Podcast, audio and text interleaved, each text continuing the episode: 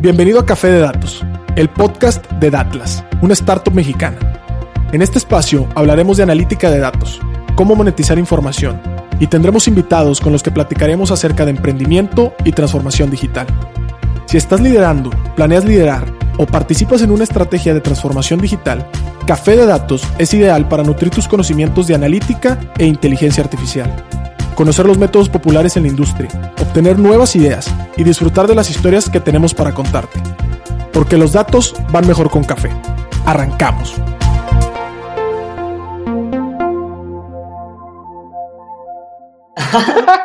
Bienvenidos, señoras y señores, a este episodio de Creative Problem Solving and Co. Los saludo aquí John Moreno, Charlie Saldaña y tenemos unos invitados de lujo que dejaré que ellos mismos se presenten para luego continuar con el tema de esta tarde. César Salinas, Pedro Vallejo, bienvenidos señores, ¿cómo están?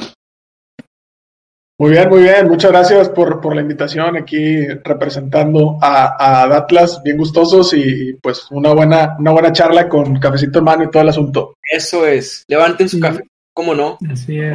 lo que tengan, porque ya es hora de reglamentario. Dependiendo del mood. Dependiendo de lo que tu cuerpo necesite. Así es, Por mi parte, Pedro Vallejo, igual representando a Atlas, y, bueno, me declaro un entusiasta del conocimiento y de los datos, así que esperamos crear juntos las dos cosas el día de hoy. Y más, más que un entusiasta, creo que eres, eres un muy buen referente de datos. Creo que el contenido que ustedes han ido generando, no nada más en los últimos meses, eh, de, encierro. También llevan mucho tiempo generando contenido y trabajando los datos, lo cual a mí me parece bastante admirable. Y, podemos hablar un poquito de esto, ¿no? En, unos minutos.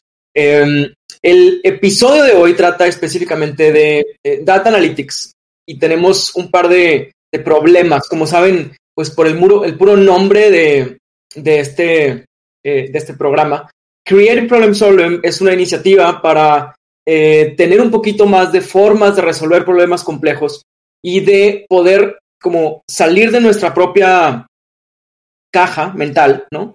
Y que bien sea que los invitados planteen un problema, como va a ser el caso del día de hoy, o bien que juntos vayamos resolviendo los problemas de alguno de los invitados, ¿no? Esta es como el, la temática, la tónica que iremos marcando durante este episodio y los siguientes episodios. Así que sin más, voy a presentar el tema del día de hoy. Y es que nos pareció muy, muy interesante cuando justo Pedro fue el, que, el que nos dio la idea de este tema, ¿no? que a, todos los demás nos hizo bastante interesante. Em, data analítica en e-commerce. Como saben, en estos meses, pues ha habido un boom de gente que quiere poner su tienda online, ¿no? Y poner una tienda física no es exactamente lo mismo que poner una tienda online, ¿no?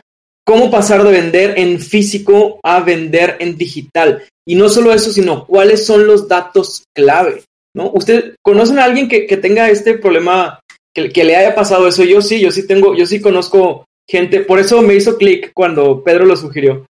Em, no sé si ustedes se topen también con compañeros que digan, quiero poner una tienda online. Ajá, ¿cómo le hago?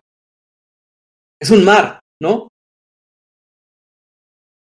Sí, la verdad es que nos hemos topado con, con eh, no nada más digo compañeros, sin duda eh, también familiares. Yo ahí saludo familias Salinas, que quieren entrarle a, este asunto y que la verdad digo, eh, históricamente a lo mejor han sido buenos en el tema de, de hacerlo en, físico, ¿no? Con la tienda de manera tradicional.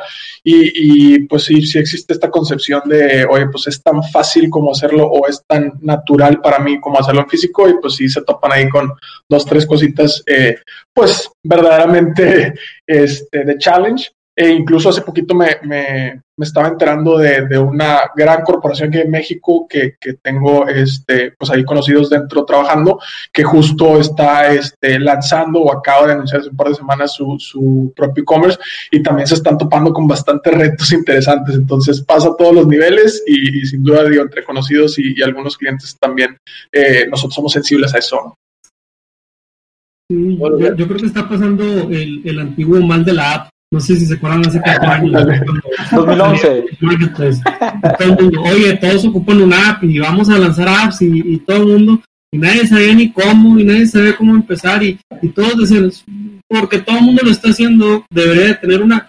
creo que ahorita eh, se mal accidentó el terreno para los e-commerce, es decir, eh, este semestre tan solo te, puedo decir de más de 100 o 200 personas que me he enterado que iban a abrir un e-commerce y son de círculos cercanos. Entonces, oye, ¿necesitamos más casas para vender productos o necesitamos más productos para venderse en las casas que ya existen? Entonces, siento que, que la, la, pregunta correcta no se ha planteado a la hora del e-commerce. Siento que también eh, el, el entendimiento de los diferenciadores que hay en una tienda e-commerce contra en una tienda tradicional no se han entendido por completo y los métodos y las mediciones, que es a lo que nosotros nos dedicamos en Atlas, no se han terminado de definir. Así que con gusto de establecer con ustedes la brújula y que cualquiera que nos escuche pues pueda entender al final hacia dónde debería ir.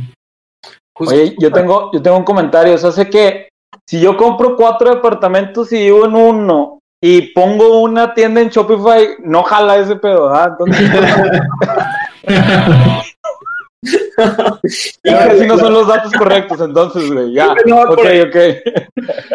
debatible, debatible. Oye, pero cuéntanos, cuéntanos un poquito para que la gente eh, sepa. Pues, ya nos platicaron los dos qué hacen, pero ¿qué, hace Datlas? O sea, ¿en qué está ayudando ahorita actualmente las organizaciones? ¿Qué, qué es lo que hacen ustedes dos? O sea, eh, ¿desde hace cuánto se fundó? Cuéntenos un poquito sobre su compañía.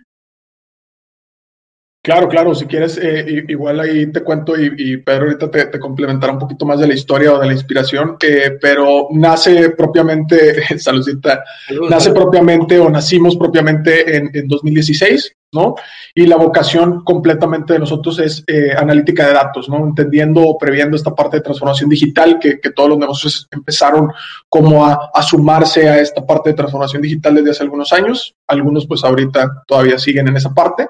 Eh, y entendiendo que había diferentes aristas, ¿no? Desde la parte a lo mejor de infraestructura, de hardware, desde la parte de cultura, ¿no? Que es una, eh, vertiente importante, hasta la parte de analítica de datos. Eh, ahí fue donde quisimos insertarnos, ¿no? Y nos insertamos eh, precisamente con un... Eh, con la idea de capitalizar toda la cantidad de datos que había disponibles en el mundo virtual, ¿no? Y también al interior de las empresas, y poder hacerlo o poder transformar esos datos en historias y que esas historias nos llevaran accionables que generaran beneficios o que generaran valor. Entonces, la manera de hacer esto pues, fue mediante plataformas en línea, mediante este aprovechamiento tecnológico y utilizando eh, técnicas de Big Data, que es la parte de esta manipulación de grandes cantidades de información, y la parte también de inteligencia artificial, ¿no? que son estos algoritmos que nos ayudan un poquito a llevar esta parte de aprendizaje automatizado y esta parte de descifrar insights que pues así como mortales, como analistas, no, no pudiéramos hacer. Sí, y, a, eso lo que me quedaría por complementar es el por qué, ¿no? ¿Por qué el de las cosas? Pues pónganse a pensar que hoy en día eh, la gente y las personas estamos conscientes de que deberíamos usar datos para la toma de decisiones, no tanta intuición, no tanta experiencia. Si bien una combinación de todo es lo correcto, pero ¿dónde están los datos? Y el problema es que cuando la gente trata de ir por esos datos, se encuentra con tres problemas en particular. Estos datos están desorganizados, estos datos son muy costosos y también son muy difíciles de llegar a ellos. Entonces nosotros hicimos todo ese trabajo duro para hacer más sencillo, ¿verdad? Hacer mucho más entretenido y hacer un viaje de esos datos a la mano de las personas que toman las decisiones para que todo ese tiempo que antes les tomaba recopilar toda esa información, ahorita lo tomen en toma de decisiones y que nos dejen ese trabajo duro a nosotros y a nuestras plataformas de inteligencia. Que por lo que entiendo cuando dices estos datos, perdón, John. Sí, sí. ¿Vas? ¿Quieres decir? No, no, no, dale, dale, dale, perdón. Cuando dices estos datos es porque sí los tienen. Que, que, que o sea, si tú, si tú dicharas así un porcentaje, ¿en qué medida las empresas tienen los datos y en qué medida pues hay que minar primero los datos para luego ya poder trabajarlos? Sí, todos los datos desde una web page, desde los datos personales o desde si tú tuvieras un Fitbit o una de estas pulseras que te ayudan a medirte, pues bueno, tienen distintos niveles de granularidad y tienen distintos niveles de resolución. Es como una fotografía, a la vez borrosa, pero le tengo que hacer una edición para que sea más clara. Pasa lo mismo con las bases de datos. En esta oportunidad que nosotros detectamos, pues sin duda alguna los datos no tienen tan buena resolución. Y fue nuestro trabajo darles esta resolución. ¿Qué tipo de datos trabajamos? Bueno, cuando son de empresas suelen ser transaccionales, operativos o financieros. Cuando son de nuestras bases de datos, tenemos información pública y privada de datos demográficos, socioeconómicos que te pueden ayudar a resolver preguntas como ¿dónde abro mi siguiente sucursal? Oye, este terreno, ¿qué vocación comercial tiene? ¿Cuáles son los segmentos de mi negocio? o a qué personas dentro de mi clientela le podría dar este nuevo producto que voy a lanzar. Ese es el tipo de cosas donde veo. Súper. Oye, duda, y supongamos, yo, yo quiero ponerme como si fuera un cliente, y es, no sé, yo soy una consultoría, ¿qué, qué, qué tipo de cosas de datos me pueden ayudar a mí como consultor para, para contratarlos el día de mañana para Astrolab? perfecto. Fíjate que sí, sí hay, si hay un modelo, este, eh, saludos ahí al equipo, conocemos a, varios miembros del equipo, este, pero si hay, hay un modelo que trabajamos precisamente con, eh, les llamamos aliados, ¿no? O socios, que precisamente son consultoras o son, eh, sobre todo también agencias, ¿no? Agencias de marketing, agencias de investigación, y lo que hacemos es habilitarles nosotros la herramienta para que ustedes hagan ese análisis y a partir de ese análisis, pues ya le metan esta sensibilidad de negocio para tener cliente final. Te doy un ejemplo, ¿no? Nos pasó hace un par de años, que incluso por ahí podrás ver el testimonio en nuestro canal de YouTube, que eh, hubo una empresa, ¿no? De gimnasios, cuando se vino también este boom fit, ¿no? Que todo el mundo andaba poniendo gimnasios, que contrató precisamente a una consultora y esta consultora se volteó con nosotros y dijo, ¿sabes qué? Me interesa sobre todo información socioeconómica de Nuevo León. Entonces, ¿qué hicimos nosotros? Habilitarles precisamente el mapa, que es uno de nuestros productos estrella, y a partir de eso, el equipo interno de la consultoría fue el que utilizó la herramienta para hacer el análisis y ya ellos integraron dentro de eh, una sección, dentro de todo el reporte que le hicieron para un plan de expansión, esta eh, marca de, gimnasios, ¿no? Entonces, esa sería la, manera de hacerlo o la manera en la que lo hemos estado haciendo. Ya, entonces duda, para, digo, no sé si nada más yo no estoy entendiendo, eh, no sé si todos tienen más, ¿Ustedes tienen una plataforma que analiza los datos, que, que habilita, o ustedes utilizan plataformas? Nosotros tenemos dos plataformas completamente propietarias de nosotros. Una es el mapa, como te comentaba, que literalmente es eh, mapas que ustedes seguro conocerán o que han navegado, nada más que está dividido en un montón de, de suburbios o de polígonos y cada polígono trae fusionada la información que te decía Pedro ahorita demográfica, socioeconómica, comercial, información de, tráfico, etcétera. Esa es una manera o la manera más como eh, intuitiva ¿no? De, hacerlo y es el producto estrella con el que nacimos. Y luego hay otra plataforma que es eh, para el caso en el que un negocio o en el que estos consultores digan, sabes que ya no me quiero aventar la chamba de hacer el, análisis, también se vale. Tenemos un, un, este, una parte o un producto que le llamamos reportes Laura, que es, son análisis de entorno automatizados. Tú le das ya la coordenada, cualquier coordenada urbana a nivel nacional de, México, y le das el tipo de negocio que quieres validar, y el algoritmo de manera automatizada te hace toda una presentacióncita, ¿no? Ya con las gráficas, con toda la parte de los insights y con la parte de los accionables, ¿no? Entonces, esas son las dos maneras, eso es completamente propietario de nosotros. Hay formas de eh, apalancar a lo mejor otro tipo de herramientas. Sí, sin duda nos ha tocado trabajar con corporativos que de pronto nos piden, oye, ayúdame a hacer un tablero, un dashboard, y apalanca, sí, y apalanca tal tecnología porque yo ya tengo la suite de Microsoft, o apalanca tal tecnología porque yo ya tengo la suite de Google. También se vale, pero la manera, por lo menos con los aliados, eh, respondiendo a tu pregunta de la consultora, ha sido mediante el mapa o los reportes. Suena súper completo. Además, me, encanta porque es una forma de, también de segmentar usuarios, ¿no? Y que, luego no cometamos como este error de ofrecerle todo a todos, o nada más poner así como la oferta para el que vaya pasando, que, que digo, creo que podríamos confundir eso, ¿no? Cuando tienes una tienda física, pues es para el que vaya pasando, ¿no? Pero tal vez lo mismo con la tienda física, decidir el punto en el que conviene más ubicar la tienda, eh, pues trasladado al mundo digital, creo que ocurre exactamente lo mismo, pero es mucho más difícil de ver, ¿no? No es tan evidente que una tienda no es para todos, que algunos productos son para algunas personas, incluso hasta creo que podrías ofrecerlo dependiendo de los días o de las horas, ¿no? Entonces podría ser mucho más preciso en la segmentación de usuarios y en la segmentación de necesidades y hace mucho más accurate la propuesta, ¿no? Y, sí, o sea, eh, uno de los puntos importantes es, es, justo eso, ¿no? Empezar a entender que la tienda física tiene una ocasión de compra alrededor del entorno, ¿no? Y la locación es lo más importante. Por esa razón podemos responder por qué Apple tiene los mejores espacios en Nueva York, en Abu Dhabi, ¿verdad? O también en San Francisco. Porque lo que buscan es la ubicación, ubicación, ubicación. Y ahorita lo que platicaba Carlos, ¿verdad? Y abonando un poco a la conversación, es que es justo justo el tema de, de, cómo, cómo entender si no es la ubicación lo más importante, entonces, ¿de qué se trata lo más importante acá?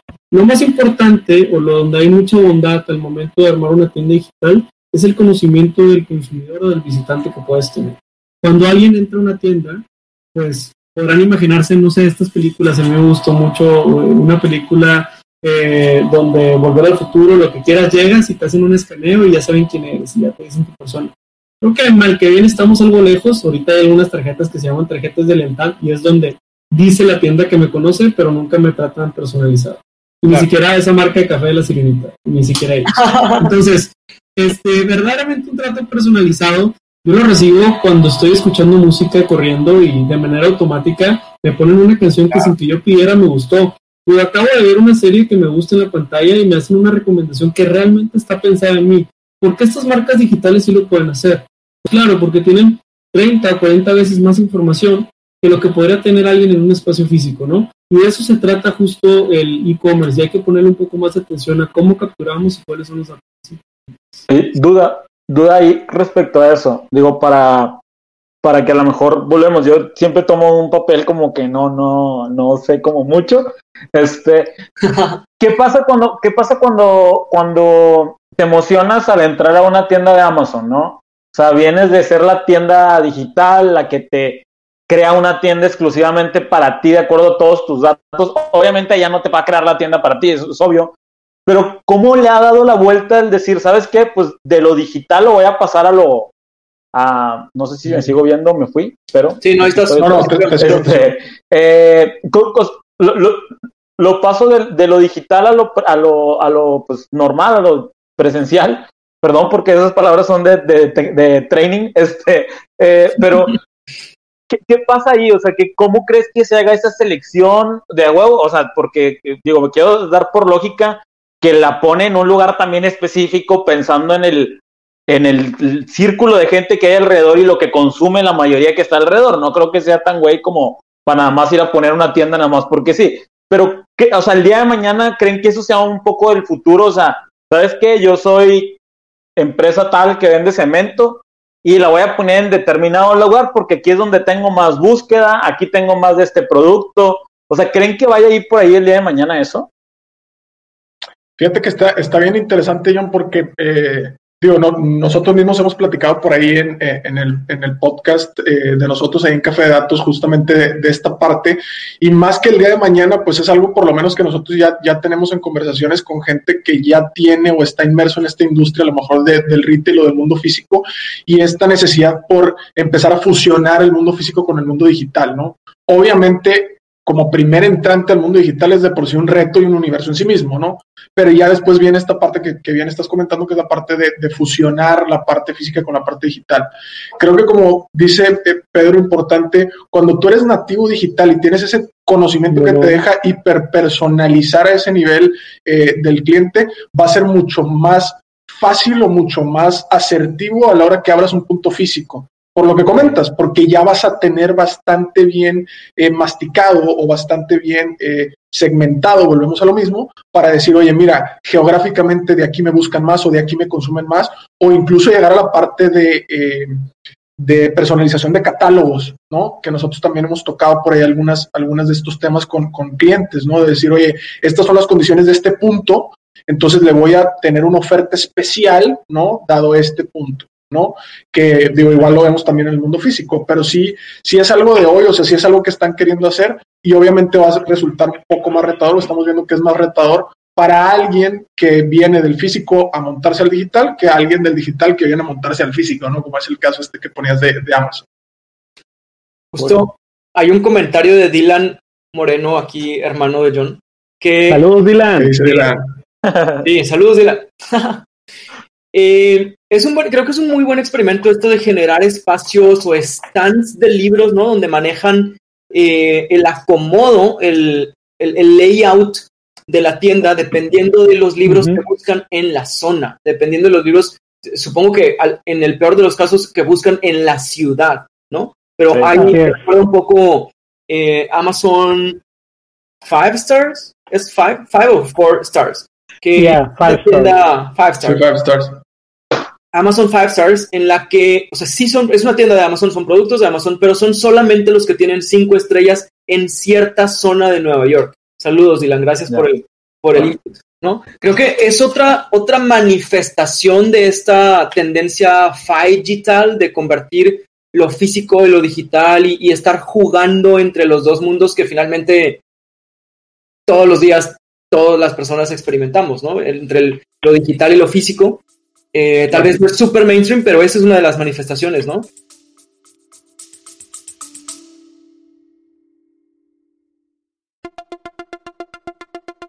Te quiero invitar a que conozcas el nuevo programa de aprendizaje 15 técnicas introductorias de analítica de datos dentro de la primera generación de Retos Academy. A través de nuestros 14 módulos podrás explorar una amplia variedad de temas que te proporcionarán las habilidades necesarias para triunfar en el análisis de datos. Y eso no es todo. Contaremos con tres talleres en vivo e invitados e invitadas sorpresa con quien podrás discutir tus proyectos, recibir orientación personalizada y llevar tu conocimiento al siguiente nivel. Y si para cuando estás escuchando esta promoción ya venció, recuerda que siempre podrás encontrar contenido de aprendizaje en www.datlasacademy.com.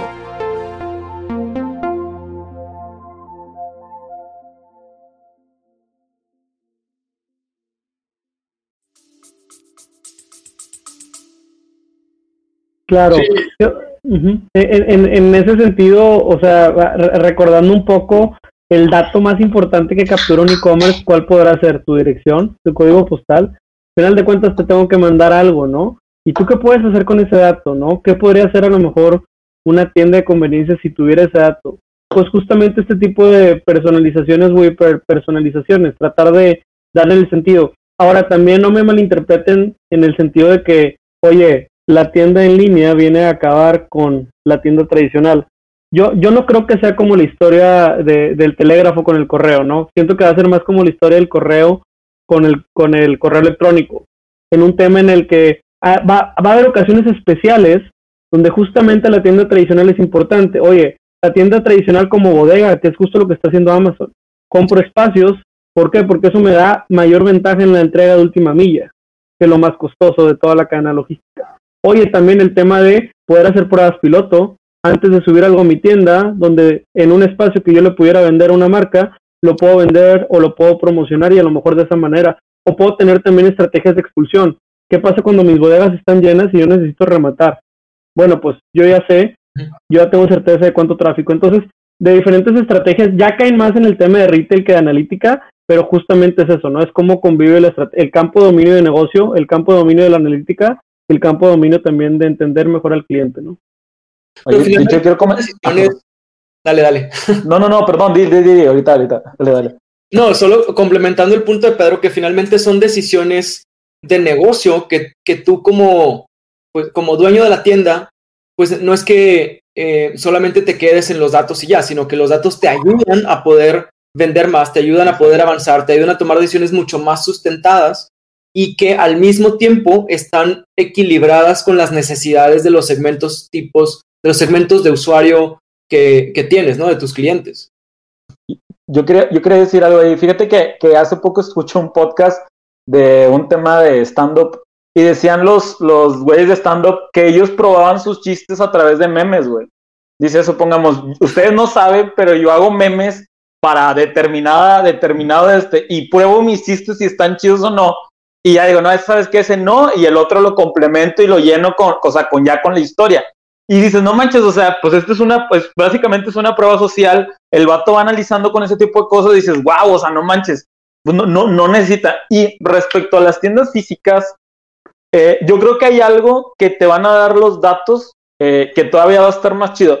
Si ahorita vamos a un Bravos, eh, no sé si conozcan la, la, barbería Bravos de un buen amigo que se llama, este, ay, güey, Damián, este, que es una experiencia ir a, cortarte el pelo con ese cabrón, o sea, tal cual, es el lugar, el lugar ese es perfecto, güey, para ir a cortarte el pelo, te tratan como, no sé, güey, como nadie te trata, este, yo siento que eso es lo que vas a buscar el día de mañana, ¿no? O sea, las experiencias, y creo que esas experiencias, al menos lo que he visto que él tiene, es que él hizo todas sus citas a través de un sitio, un sitio web y va recolectando los datos y sabe quiénes son, cómo son y los va conociendo poco a poco y todavía da una mejor experiencia. Entonces, eh, creo que está bastante interesante cómo nos pueden ayudar, más que si es digital, creo que nos va a terminar siendo un punto fundamental y un diferenciador en nuestra vida. Eh, no, sé cómo. Sí, entonces creo que esa parte me gusta, pero creo que necesitamos pasar a la parte de resolver el problema, Charlie. pasemos, pasemos, pasemos. ¿Qué es? Eh, ¿Cuáles son los datos que deberíamos de medir? Yo tengo una tienda. Como ¿Ah?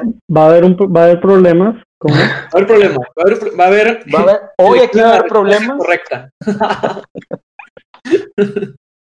Entonces, imaginemos el caso de alguien que quiere poner una tienda online, ¿no? Y entonces tiene este problema de cuáles son los datos que yo debería cazar, por decir, usar una palabra, ¿no?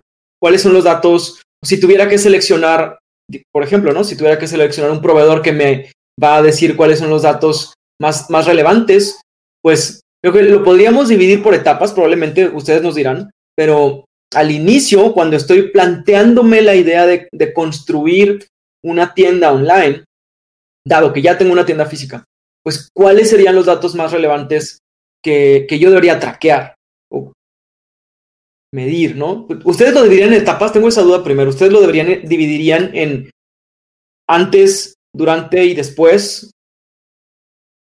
Sí, a mí se, me hace una muy, se, me hace una muy buena óptica. Casi siempre lo que se parezca a cómo explicas una receta de cocina o cómo cambiar una llanta funciona para las personas. Entonces yo sí lo haría.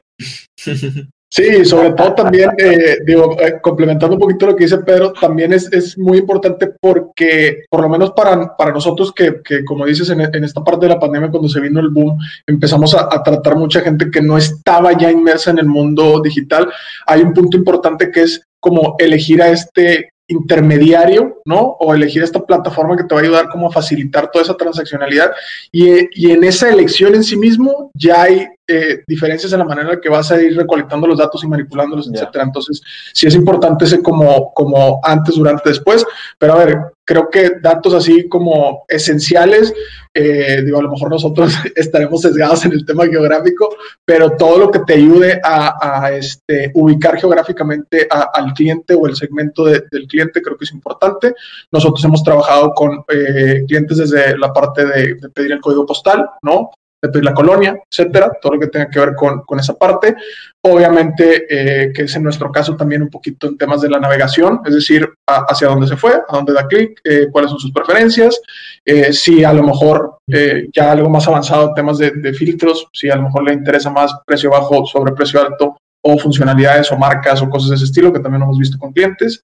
¿Qué otros datos son interesantes? pasarelas de pago, ¿no? Temas de pago. Hoy es paga con esta, esta otra pasarela, etcétera, también está eh, interesante. Y pues no sé si, si por ahí, Pedro, igual quieras complementarme con algunos. Sí, eh, igual el dar un, paso un paso previo, el hecho de, de, también entender entender bueno el por qué, ¿verdad? Decides abrir la tienda porque quiero mostrar un nuevo producto, porque se me hace una buena oportunidad comercial y lo que quiero es comercializar algo que ya alguien más hace, ¿verdad? O porque de pronto tengo esta fábrica de ideas y quiero simplemente saber si funciona o no funciona. Creo que depende de la intención que tengas, es el accionar que debes de tener. En el primero de los casos, este, pues es muy funcional eh, lo que menciona César, ¿no? Lo que menciona César es el hecho de decir, oye, ¿qué proveedor? No existen algunas marcas, por decir algunas como WordPress, ¿verdad? Que ya tienen algunas plataformas de como WooCommerce. Existe también el famosísimo Shopify, y el nada despreciable Equid o Magenta para los mexas. Este código de descuento Magenta. Entonces, este, de cierta manera. Ah, no, no, Entonces, pero de, de, cierta manera, todos ellos ya vienen con una integración por default como de análisis, ¿no? Como de navegación. Ahora, combina esto con Google Analytics, que Google Analytics te permite integrar un código de tu tienda y vas a tener esteroides. Entonces, lo que yo creo que, que, que, que puede ser en su conjunto es, bueno, pues estos tres accionarios o estos tres planes, ¿verdad? Te van a permitir decir, mmm, si es una tienda donde yo quiero, por ejemplo, fabricar cosas y ver si funciona, pues es una tienda que me permite catalogar con diferentes variedades, por ejemplo, Eh, no sé si fueran zapatos, puedo catalogar diferentes tallas y estilos o solamente uno. Por ejemplo, si yo fuera a comercializar, eh, puedo decir de quién es la marca, etcétera. Muchas gracias, Eduardo Liralanda. Un abrazo. Este, o por ejemplo, si yo fuera a hacer otra, otro tema de, de una fábrica de ideas, pues qué tan rápido me permite esa tienda hacer desde una imagen que tengo de un producto hasta que ya está frente a una nequel virtual. Creo que esas tres ocasiones pueden suceder y bueno, también está en que lo que sí podemos tener muchísimo control, sea una tienda grande o chiquita, es que yo le voy a pedir ese código postal, ese sexo, ese tema de, oye, ¿qué edad tienes, fecha de nacimiento y el teléfono? Y todo eso te va a ir ayudando para objetivos comerciales, como lo es tu CRM, como lo es tu, a lo mejor, base de datos en donde vas a enviar un newsletter, etcétera, pero también te puede estar ayudando para otro tema, ¿no? El otro tema de generar segmentos, como ya lo hemos eh, comentado, que nada más para, para especificar, estamos dando por hecho que todo el mundo entiende que es un segmento, pero, pero para, para establecer un piso de entendimiento, un segmento, ¿verdad? Se refiere a que si yo voy a hacer una oferta comercial, será muy complejo que yo haga una oferta, ¿verdad? O un producto o una promoción para César, para John, para Charlie. Pero ¿qué puedo decir? ¿Sabes qué? Todos están entre los 25 y 35 años, son profesional, profesionales, a lo mejor todavía no están casados, entonces todos pertenecen al mismo arquetipo. Ese arquetipo me permite hacer un segmento y yo sé que los mismos arquetipos tienen micromomentos similares, tienen a lo mejor esas ganas de tomarse un café en la mañana, revisión de celular en la tarde, en la noche revisar qué podcast y qué correos. Entonces, a partir de ahí puedo encontrar momentos para llegarles y puedo encontrar mensajes que provoquen por igual. Entonces, un segmento en términos de, de analytics o un clúster, como le llamamos en analítica, son grupos que entre sí son muy homogéneos, pero a su vez son muy heterogéneos. Es decir, un grupo de nosotros será muy distinto a lo mejor un grupo de 60 o 70 años que están en sus casas encerrados porque se están cuidando del COVID. Lo que hacemos en un día es totalmente distinto. Entonces, así funcionan los segmentos, nada más para, para aclarar eso, ¿no? Sí, súper, gracias por la aclaración. Qué bueno, sí, para no obviar, ¿no? Y creo que esto nos habla un poquito de que hay algunos datos que, pues, para, para los, los que estamos detrás de cámaras y que necesitamos ese análisis de toda la información, los ríos de información que corren, pues puede haber algunos datos que son súper relevantes, que son muy, muy importantes y que, o que nos dan mucho más margen de acción, pero que para el usuario no son tan relevantes. Sí, creo que esa pregunta está bastante interesante, ¿no? ¿Qué nos podrían decir ahí? Eh, yo, yo, yo, quería preguntar por algo, o sea, porque, sí, o sea, ya vieron, la, obviamente, ustedes ya vieron red social y, y la viste y no manches, son un chorro de cosas y me siento atacado y, o sea, sí, creo yo sí, que si, si ahorita nos pregunta el de que necesito sacar el código postal, significa que no tan fácil puedo yo sacar los datos como, como desarrollador, el dónde se encuentra, todo ese tipo de cosas no lo puedo tomar simplemente sin preguntarle, es, duda. Digo, para que a lo mejor la gente no se densee con los datos, porque estás de acuerdo que, este tipo de, series, de películas, eh, de documentales, pues son como tu máximo eh, ¿cómo se llama? Como tu, tu, pues la contra a, los análisis de datos, ¿no? Hasta cierto punto. Entonces, mi duda es, ¿qué tan fácil es recolectar los datos, como lo dicen en estas series, si no son empresas tan grandes como esas que salen en la serie? Este, pero el recolectar como este, el tema de, de dónde vive, cómo vive, si es cierto que sí lo escuchan los Alexa y los Google Home para empresas como nosotros y todo ese tipo de cosas que nos vemos eh, envueltos y, qué tan cierto es eso para ustedes que ustedes son expertos en eso, ¿no? Eh, a ver, pues yo te diría paso por paso, ¿no? Vámonos tranquilos. Eh, punto número uno, que creo que es por ahí la pregunta de Dylan y, la que hacía puntualización Charlie en términos de, la relevancia a lo mejor de un dato contra, contra otro, y muy utilizando el fraseo que, que, puso Dylan, no hay dato insignificante la verdad es que eh, te sorprendería, pero no hay dato insignificante, por lo menos no para nosotros, porque muchas veces el tema de la cantidad eh, nos ayuda a apalancar diferentes cosas. Si lo aislaras, es decir, un solo dato, aunque tuvieras, este, como decíamos ahorita, el puro código postal, pues a lo mejor solo no, no tendría tanta riqueza como si tuvieras todo el cúmulo, pero no hay un dato insignificante. O sea, yo no te puedo decir, y menos como experto, creo que todos mis colegas eh, podrán coincidir. No hay un dato insignificante, ¿sale? Ahora, esto también es preámbulo a lo que comentaba John. Tampoco es como que, ah, necesito toda la información tuya para venderte un este, cepillo de dientes. Pues no, ¿verdad? Eh, es ideal ir recopilando información, sin duda sí, ¿no? Hay maneras de hacerlo también, como decía John, oye, muchas veces puedo inferir cierta información sin necesariamente pedírtela con un cuestionario de 100 preguntas, ¿no? Que ahí entra un poquito también las herramientas, como decía Pedro, oye, a ver, un Google Analytics me da todo tu comportamiento dentro de mi página web, me dice si, si realizaste algún tipo de evento, de conversión específica, etcétera, sin que tú propiamente me estés diciendo, oye, me quiero suscribir, oye, me voy a registrar, oye, entonces hay, hay maneras de hacerlo, ¿sale? Ahora, está como esa, esa parte así súper loca y todo el asunto. Creo que el tema no es, eh, pues, propiamente como la data que pueden tener de ti, sino la manera en la que la están utilizando, ¿no? Creo que eh, es una perspectiva que para nosotros es muy importante y que la platicamos cuando, cuando podemos, no es un tema de, de qué haces con los datos, porque aún con esos tres, cuatro datos que la persona te está dando voluntariamente y que explícitamente te dio y todo el rollo, pues mal utilizarlos ya es un tema de, qué haces con ellos, más allá de cómo los obtuviste, etcétera, aunque sin duda hay, hay cuestiones ahí éticas de también cómo los obtuviste.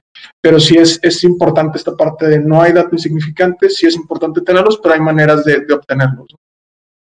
Y es bastante paradójico, ¿no? Mm. Porque si también si no le das ningún dato, pues más insignificante va a ser la oferta, ¿sabes? A nadie le gusta que le ofrezcan algo que, que no, que no está buscando o que se sienta como muy pushy, ¿no? Como, como, no, a mí ni me gusta esto, ¿por qué me salen ads de esto, ¿no? O sea, también, o sea, no quiero que guarden bien mis datos y que haya privacidad y transparencia, pero al mismo tiempo sí estoy dispuesto a seguir escuchando buenos ads que van para mí, ¿no? Es, es como un poco paradójico. ¿Ustedes qué opinan?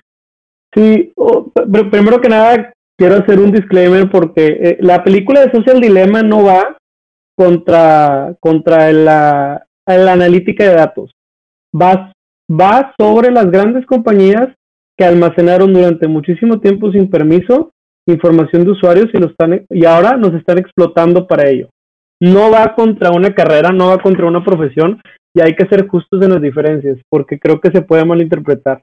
Entonces, en ese sentido, todo lo de Social Dilemma da para un capítulo completo, pero, pero de, de cierta manera lo que sí debería pasar cuando veamos capítulos o cuando veamos series como esas, porque vendrán muchas después y creo que es un deber de la comunidad seguir hablando de esto, es el hecho de que nosotros como viajeros en el Internet no tenemos una máscara anónima, aun y cuando en, exploradores como Google Chrome o buscadores como DuckDuck, etcétera, nos permitan tener una entrada anónima a un sitio, una vez que navegamos dentro del sitio dejamos de ser anónimos.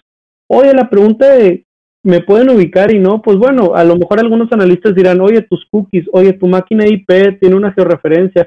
Hay algunas aproximaciones que sin duda alguna, hoy en día todavía creemos que vivimos despersonalizados. Pero, pues digo, veamos también películas más viejas, ¿verdad? Lo que ha sucedido y los grandes escándalos. Entonces, lo que está pasando es que si hay un montón de información ahí afuera. Eh, creo que también este tipo de, de películas nos hace un poco más conscientes. Ahora, sobre el tema de, de en pro o en contra, pues recopilar datos de, de manera irresponsable siempre va a ser como en contra. Yo no estaría de acuerdo que a lo mejor un menor de edad, ¿verdad? Eh, una página como Facebook tenga toda la información de un menor de edad, porque entonces en dónde están los límites, ¿no? Pero exactamente, pero la pregunta, la pregunta sobre si yo dejaría que Spotify no supiera quién soy, pues a mí me encanta la música y los grupos que yo he descubierto. Es para mí como ir a un festival de música que nos encanta, el Panorte, etcétera, y de pronto escuchar bandas que dices, oye, me late nuevos intereses, entonces me abre y me hace una persona de mente más abierta y más diverso. Entonces, yo creo que entre esas dos escuelas es nada más tener un balance en el que pedir la responsabilidad. Y sabemos hoy en día, y, no hay necesidad de mencionarles, pero que hay marcas que son más irresponsables que otros. Cada vez que vean ustedes una marca en el Congreso de Estados Unidos, pues ya saben por dónde va la caminata. Entonces, creo que eso sería una, una posible ahí postura que yo pondría. Claro. digo, bueno, eh, yo, yo, yo lo preguntaba, o sea, no lo preguntaba como acá, sino que creo que la mayoría de la gente lo toma así como, ah, es que porque recolectan mi info, ¿no? Y, y, quiero hacer otra pregunta respecto un poco a eso, perdón. Es que estoy agarrándolo como clase esto, güey. Dale, dale, dale. Eh, ¿Qué pasa que a, inicios de año inicia el tema de, de, que ya no va a monetizar los canales de YouTube que contenido para niños? Que justamente, eh, ya va a meter contra empresas directamente, pero este, que justamente entra cuando llega la, la media sociedad entre el gobierno y este gigante tecnológico pues ya no necesitan los datos porque el gobierno le dio todos los datos de dónde estudia y todo. Es, estuvo, es, ¿qué rollo con esto, güey? Digo, eh, Es, algún tema muy loco, pero pues casualmente ya toda esa gente que ganaba bastante lana en crear contenido ahora ya no lo crea porque ya no necesita hasta cierto punto esos datos porque pues se los entregamos. Entonces ahorita decías tú que creo que me gusta bastante el tema de, pues obviamente para un menor de 13 años creo que es la ley de copa o no, no, no me acuerdo cuál es la ley, que te dice que no debes de tener eh, datos de cierta cantidad de, años para abajo. ¿Qué pasa en todo esto, en este mundo del análisis? Porque imagino que como quieras si lo recolectas o si puedes saber si era mi cuenta, pero mi niño, ¿no? O no puedes darte cuenta de ese tipo de cosas. ¿Se te refieres a cómo se procesan esos datos de menores de 13 años? ¿De personas menores de 13 años? Pues sí, o sea, pues entre eso y pues, ¿qué pasa cuando ya tienes los suficientes datos porque un gobierno te lo da simplemente porque ahora ya todo es Google Classroom y ya no necesitas recolectarlos pues de YouTube Kids y de todos estos lugares? A lo mejor mi pregunta está demasiado conspiracional, pero es una duda que tengo, güey. Cabe esa posibilidad. ¿Ustedes qué han oído? ¿Cuál es su perspectiva Atlas? Mira, yo no estoy 100% enterado del caso específico este de, YouTube con los, con los menores. Digo, sin duda como creador de contenido, porque yo tengo mi canal y tenemos también el de Atlas y todo, vimos estas nuevas como eh, aplicaciones y las hemos seguido ahí al, pie de la letra y todo el, asunto.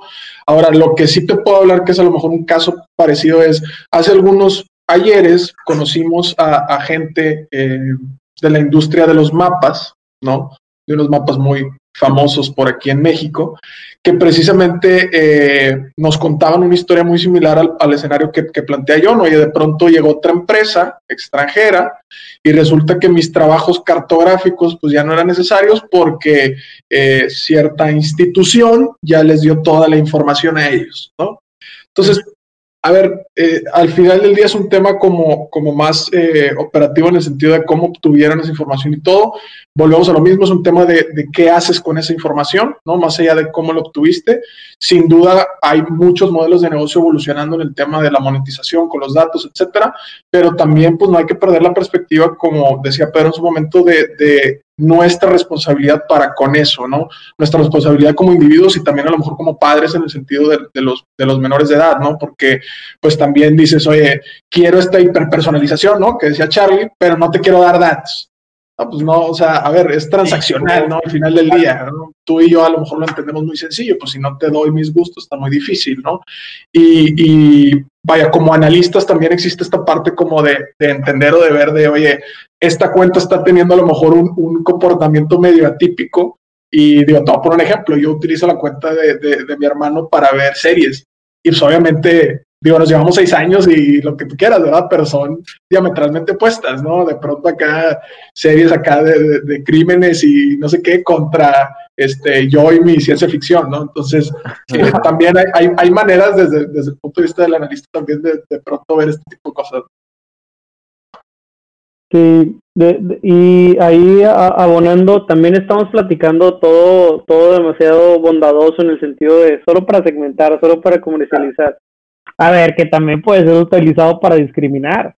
O sea, imagínate en el momento en el que yo le muestre contenido distinto a hombres y mujeres, o tengo un algoritmo para estimar qué crédito te doy y a un hombre se lo pondero más alto que a las mujeres. Digo, son casos que son citados en la industria y son casos que pasan. Entonces, particularmente tiene mucho que ver con la alineación que tiene la marca, ¿no? Y, y, con evitar estos modelos de analítica de cajas negras. Todo lo que hemos estado platicando alrededor ahorita de páginas web, etcétera, son modelos explicables, son modelos en donde yo puedo entender cómo se relaciona una variable con otra y no puede haber variables insignificantes porque no, se no están solas, no están en silos, están en un contexto, ¿no? Y esta contextualidad es justamente lo que da valor a la analítica y me parece que, que digo, ya, ya para cerrar mi comentario, pues justamente entender cómo la postura del buen uso o mal uso vendrá ya más de, del analista. De hecho, nosotros hemos propuesto en algunos hay ejercicios que hemos hecho con Facebook y con otras eh, organizaciones que tal vez los analistas que tienen acceso a este tipo de datos más personales deberían de ser un estilo juramento hipocrático o algo como lo que ocurre en medicina, porque realmente eh, yo, yo puedo hacer una máquina de ludopatía con suficiente información y puedo ser adicto a alguien, entonces está bien o está mal, dónde está mi límite y, quién me debería gobernar eso, ¿no? Qué, qué buena manera de cerrar. Sí, sí, sí. Antes de pasarme al siguiente segmento de, de este episodio, que es acerca de Learning Analytics, me, se me hizo muy, muy bueno el comentario, porque finalmente el algoritmo está plasmando los valores de alguien. El algoritmo, pues no, no es, no, no, es un ser consciente, ¿no? Como el programador. O, o los programadores que están detrás de el, del algoritmo. Entonces, no sé, creo que tal vez es, es como completamente otro episodio, ¿no? De algo como Ethical Data Analytics o algo así, ¿no? Donde, exacto, yo también creo que hay, hay un poco de regulación de, por medio y un poco también de, eh, pues, cómo te aseguras que las personas que están programando los algoritmos cuentan con la suficiente, no, no, sé cómo llamarlo, como, eh, pues, los, los, valores humanos y, y sus escalas para poder decir, esto que estamos haciendo probablemente no lo haríamos en persona, ¿no? Y, no tengo por qué tampoco hacerlo digital, ¿no? Y, voy a pasar al, siguiente episodio, eh, al, siguiente segmento de este episodio, que es eh, Learning Analytics, que como saben, eh, como sabe la audiencia querida, pues John está súper clavado y está bastante, es un experto en, en, en, en RH, en Learning.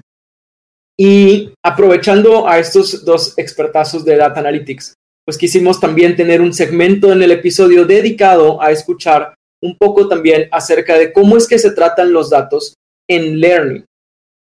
John, ¿quieres dar un poco de, contexto al respecto? Que, básicamente todo lo que ocupan en todo lo que ocupan en e-commerce, acá nadie hace nada, güey. O sea, acá lo único que sabemos es entran al curso, terminaron el curso, sacaron 80. Esos son todos los datos que tenemos desde como el 98. Entonces, eh, sí, claro, en el mejor de los casos. Entonces, quería proponer 15 minutos de esto para la gente que, que pueda estar aquí de temas de RH.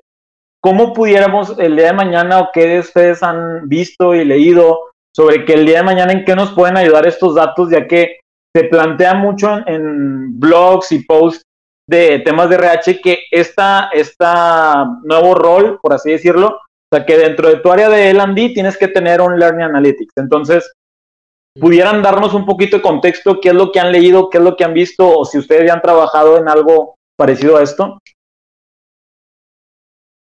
Claro, claro, si quieres, igual te, te, comento.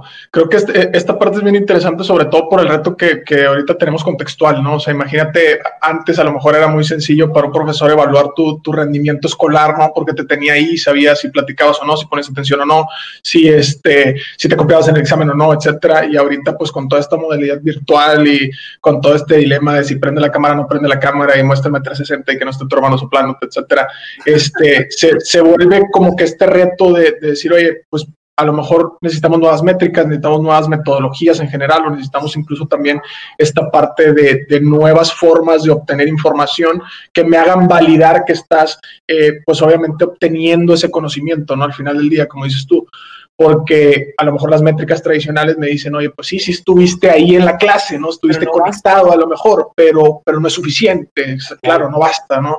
Y a lo mejor incluso las evaluaciones también te pudieran dar un, paso o un sentido, pero hay, hay nuevas formas o, están empujando toda esta parte, ¿no?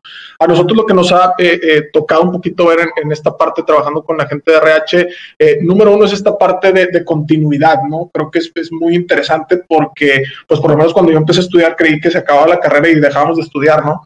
Este, bastante equivocado que estaba, pero y, hoy en día se vuelve como esta necesidad de, estar continuamente eh, aprendiendo, sobre todo cuando estás eh, ya inmerso en el, campo laboral, ¿no? Y también esta parte de la manera en la que como institución habilitamos esos aprendizajes para nuestra gente. ¿No? A nosotros también nos, nos toca de pronto eh, miembros del equipo, específicamente a lo mejor del equipo comercial, que les pasas, oye, mira, hay un cursito de ventas o mira, hay un cursito de, de, este, eh, de marketing digital, etcétera, lo que sea, ¿no? Y, de qué manera empiezas a medir o empiezas a, tener esa parte del seguimiento, ¿no? También se vuelve muy importante. Creo que es, es eh, crucial cuando estás hablando de una como plataforma, a lo mejor si, si es que estás pensándolo por la parte de plataforma, tener un seguimiento mucho más puntual, digo, homólogo a lo que estábamos diciendo a lo mejor con el e-commerce de, oye, si, si, si, lo vio o no lo vio, las evaluaciones, etcétera, este, cuánto tiempo a lo mejor tardó o no tardó, si lo dejó a medias, si lo retomó, este, o también como, como parte institucional, cuando yo habilito a un, a un colaborador, también de, oye, pues qué contenido le estoy habilitando, si realmente ese contenido lo aprovecha o no lo aprovecha, ya inmerso en la parte a lo mejor contextual del negocio, ¿no? Oye, qué nueva idea trajo, qué nuevos este, proyectos, etcétera, de qué manera se capitaliza. Creo que eso es algo pues bastante relevante. Me gusta. Está Pero... Un, un, no sé si hay, un aspecto interesante ahí de cuando estás tomando clase o, cuando estás dando clase. A mí me pasó hace unos meses que yo soy profe de CEDIM y la verdad, yo creo que el 95% de los alumnos súper atentos, bastante participativos, pero tuve un par de alumnos que eran fantasmas.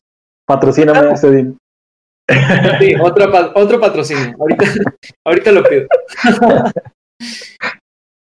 tuve alumnos fantasmas y la verdad es la primera vez que me pasa porque es la primera vez que daba clases eh, online totalmente y, y, eran atípicos, la verdad. O sea, no es que ay, batallé mucho para nada, ¿no? Fue súper, súper eh, smooth la clase, bastante bien, pero si no, yo creo que tal vez una posible solución, no lo sé, es tener más herramientas de socialización, o sea, como los break rooms, ¿no? Que, de repente tengas espacios para que ellos mismos, pues tengan su, su mismo chat o que tengan otras interacciones, ¿no? Y que no sea, que, que los e-learning no sean nada más estar aprendiendo un contenido alone, así tú solito, y luego una evaluación.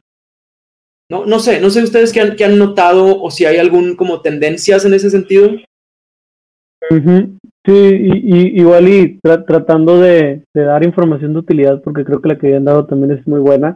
No sé, me pongo a reflexionar, oye, ¿para qué toma lista una universidad? Si ya, a todos los alumnos depende. Pues es para generar estadística, a mí me vale lo que opine el alumno, yo lo que quiero es tener qué clases visitan más y qué maestros tienen menor deserción. Oye, ¿por qué monitoreo con calificaciones? Pues no sé si sea el método actual o el método más progresista o el Montessori es el mejor, pero la realidad es que yo necesito algo con qué medir. Y hoy en día alguien me dijo, y este es el método que más aceptado es por una secretaría que alguien me instituyó. Entonces, siento que, que, que, sin duda alguna el padecimiento sistémico no es per se de, de uno u otro, pero hemos visto iniciativas muy interesantes.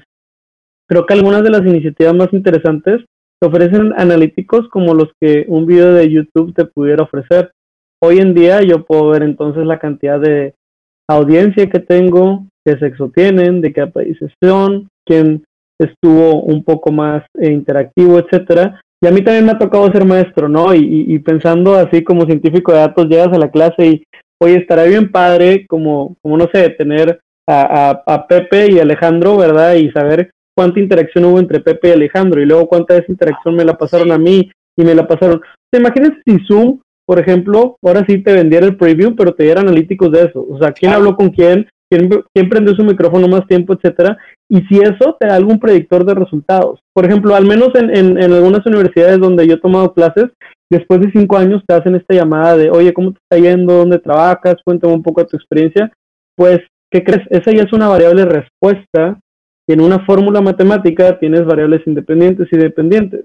¿Qué pasa si lo que yo puedo poner en jaque es oye, la carrera que escogiste, puedo tener una categoría en ese sentido, puedo tener también los años que le dedicaste y puedo tomar en cuenta después cómo te está yendo y entender que a los alumnos o a las alumnas que tuvieron estos patrones les fue mejor y así retroalimentar y retroalimentar. Creo que eso suena muy bien en escritorio y es una idea que casi suena lógica, pero bueno, sabrá entender si eso funciona para todos los métodos, también para RH, ¿no? Los que suben de puestos tienen este currículum que tiene este DNA y este DNA como lo puedo ir buscando o preparando en otras personas. De hecho, aquí hay una pregunta de, de Humberto Villarreal, que es una pregunta muy importante. Una de las plataformas líderes ahorita en temas de, de lifelong learning es The Grid, la cual plantea el que tú puedas ir traqueando cada cosa que has aprendido y de acuerdo a eso y ya estando tú dentro de una organización, puedes ir viendo qué va consumiendo un líder tuyo, un jefe, un gerente. Entonces el día de mañana pudieras ir viendo a través de esto, si es que tienes la plataforma internamente. Entonces, eh, yo, yo quisiera preguntarles algo. Entonces, imagínense este que esta plataforma tiene un feed parecido a, Facebook. Tú puedes poner si, si tú creaste el contenido, si es de alguien más. Hay una serie de datos que tú tienes que llenar, qué skills son los que puedes tener de acuerdo al, contenido que estás subiendo. Pero ¿qué datos pudiéramos tener si te digo, si yo lo creo o no lo creé? ¿Qué datos pudiéramos estar? O sea, ¿en qué le ayudaría a ustedes como para decirle, no sé, un ejemplo? Eh, van, el banco de regio de aquí lo tiene. Entonces, el banco, son personas, el, el, banco regio de, de, aquí. El que trae un que, sí, que, ahí, ahí sí, que también patrocíname porque siempre sale ya, no manches, con Charlie cada, sale cada rato. Este, Saludos, ellos Entonces, haz cuenta, ellos lo tienen, ¿no? Entonces, yo voy registrando todo esto y obviamente te va a ir dando, pero digo, quiero ser honesto, no sé qué tanta información pueda tener el área de L&D como para decir, ah, bueno, a partir de esto ya yo puedo eh, decir cuánto va a durar el curso o si lo puedo poner de esta forma o lo puedo hacer esto o estos colores, o sea, toda esa información, ¿ustedes nos podrían ayudar teniendo todos esos datos? Híjole, fíjate que es, bastante interesante lo, lo, que mencionas, John, y digo, yo no conozco esa plataforma, pero sí te puedo hablar de un caso que, que me tocó platicar hace poco precisamente con la gente de, de, inteligencia de, del sistema tech, ¿no? Y es, y es esta parte de, de entender muy bien cuáles son como los puntos o las áreas de oportunidad sobre las que la gente quiere aprender, ¿no? Sin duda, eh, ellos de pronto iniciaron, ¿no? conozco precisamente por, por parte de un, buen amigo de ahí, de, la gente de Polymath, eh, que nos conectaron con ellos. Eh, conocemos que ellos sacaron una iniciativa de decir, ¿sabes que Yo voy a preparar a mi equipo, que son generalmente gente de TI, generalmente gente programadora, etcétera, en temas de, no sé, programación. Pero resultó que haciendo encuestas o cositas de este estilo se dieron cuenta que, pues, oye, sí, tres, cuatro, este, pues, cursitos así técnicos, pero luego de pronto mete uno que no sea técnico, ¿no? Y de pronto les funcionó bastante hablar de carne asada en medio de tres módulos de no sé qué. Entonces, imagínate lo que pudieras hacer, digo, a nosotros nos ha pasado incluso con el podcast, ¿no? Que a lo mejor no es propiamente algo de enseñanza, pero, oye, ¿en qué minutos se van? Y entonces empezar a traquear, oye, ¿se están yendo por la longitud que tiene un módulo?